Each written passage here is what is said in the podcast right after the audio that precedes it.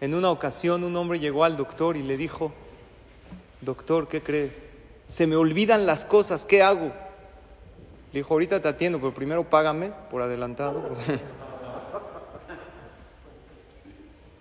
Una de las cosas que nos ayudan a ser felices es el olvido. Recordamos muchas cosas tristes, tenemos en nuestra mente y en nuestro corazón tantos odios y rencores que no nos permiten ser felices y seguir adelante. Había una anciana que siempre estaba feliz. Sus nietos, bisnietos la veían contenta y le dijeron una vez, oye abuelita, ¿cuál es tu secreto? ¿Por qué siempre estás feliz? Y ella dijo, venga, les voy a decir.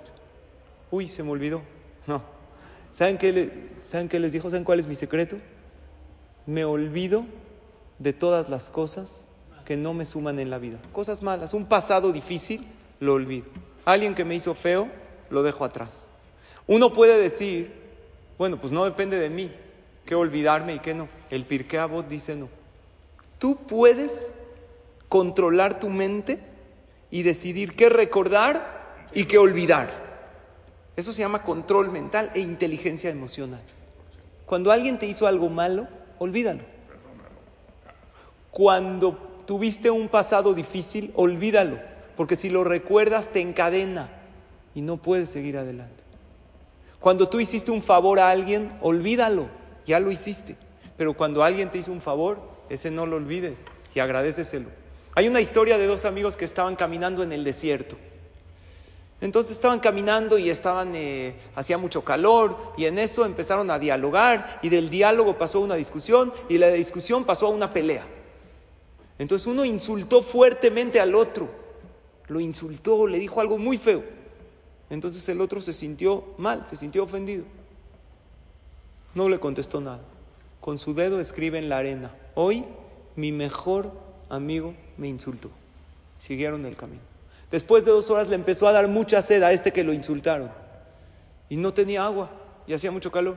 El otro, el que insultó, le, le dijo, esta vez lo voy a ayudar. Tenía una botella de agua pura, fresca. Le dijo, toma esta agua para que sacies tu sed y sigas adelante. Se la tomó, estaba muy agradecido con su amigo. Tomó un cincel y en una piedra grabó, hoy mi amigo me dio agua, sació mi sed, lo quiero mucho. Le dijo el amigo, ¿por qué cuando te ofendí lo escribiste en la arena? Y cuando te hice un favor lo escribiste en la piedra. Le dijo, ahí te va la lección de vida. Las ofensas hay que escribirlas en arena, porque lo que escribes en la arena mañana amanece y ¿qué pasó? Se borró. Todo eso no está. Pero este favor que me hiciste en la piedra se queda para siempre, lo grabo en mi mente y en mi corazón y esto es lo que para mí predomina, los favores que me has hecho.